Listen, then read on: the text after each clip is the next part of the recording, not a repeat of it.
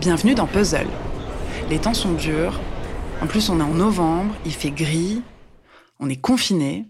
Du coup, avec l'équipe de Puzzle, on vous propose de passer une semaine réconfortante grâce à des suggestions de contenu à voir, écouter ou encore lire confortablement dans son canapé, accompagné d'un plaid et d'un bon chocolat chaud.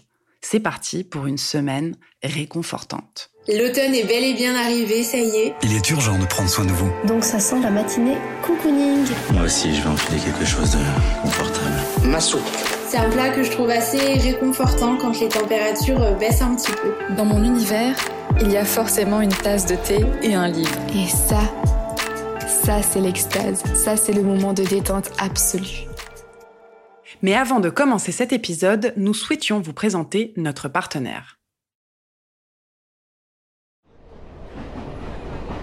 Qui dit confinement dit on ne voit plus ses amis. Mais moi j'ai de la chance parce que mes amis font du son.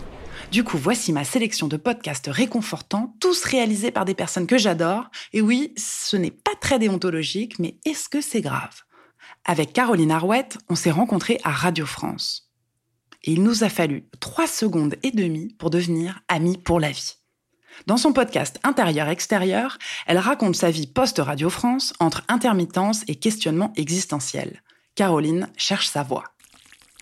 Quoi qu'il se passe, à 11h max, je suis rentrée chez moi avec mes courses et mes clopes en poche. Une fois tous les 15 jours, je descends à la laverie du bout de la rue de Seine. Je lave, je sèche, je bouquine, j'observe, je prends des notes et je remonte. J'habite un appart au sixième étage. Personne ne m'a jamais encore rendu de visite spontanément. Mes amis n'aiment pas les étages sans ascenseur, et les rares qui grimpent jusqu'à moi perdent un poumon en route. En fonction de leur état à l'arrivée, je sais si je les reverrai ou pas. Pour le moment, j'ai jamais revu personne. La première saison vient de finir avec 27 épisodes au compteur. Et à travers ces pastilles de 3-4 minutes, on entend qu'elle s'éclate à les réaliser. Et pour ce faire, elle déploie plusieurs casquettes. Écriture, réelle, sincérité et humour. À écouter d'une traite sans plus attendre. Ensuite, je voulais vous parler de mon pote Hervé Obolt. C'est lui qui a repris la curation du podcast Ma chanson préférée. Le concept, un thème est soumis à des contributeurs qui choisissent un titre qu'ils illustrent avec une histoire. Quand on m'a proposé ce thème, j'ai d'abord pensé au radio réveil. Vous vous souvenez de ce qui nous donnait des sueurs froides le matin? Bon, depuis qu'on a des portables, on peut mettre de la musique. Moi, j'ai tenté plusieurs approches, dont By the Way des Red Hot Chili Peppers. By the way, I tried to say I'd be there, waiting for. Et Better Together de Jack Johnson. There's no combination of words I could put on the back of a postcard. Ou encore des mélodies de piano.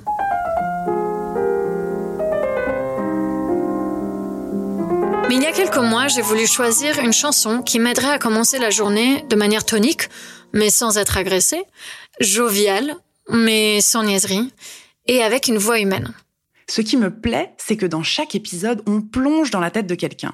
Et puis, c'est l'occasion de découvrir de nouvelles chansons pour alimenter sa playlist. D'ailleurs, chaque saison de Ma chanson préf a la sienne sur Spotify.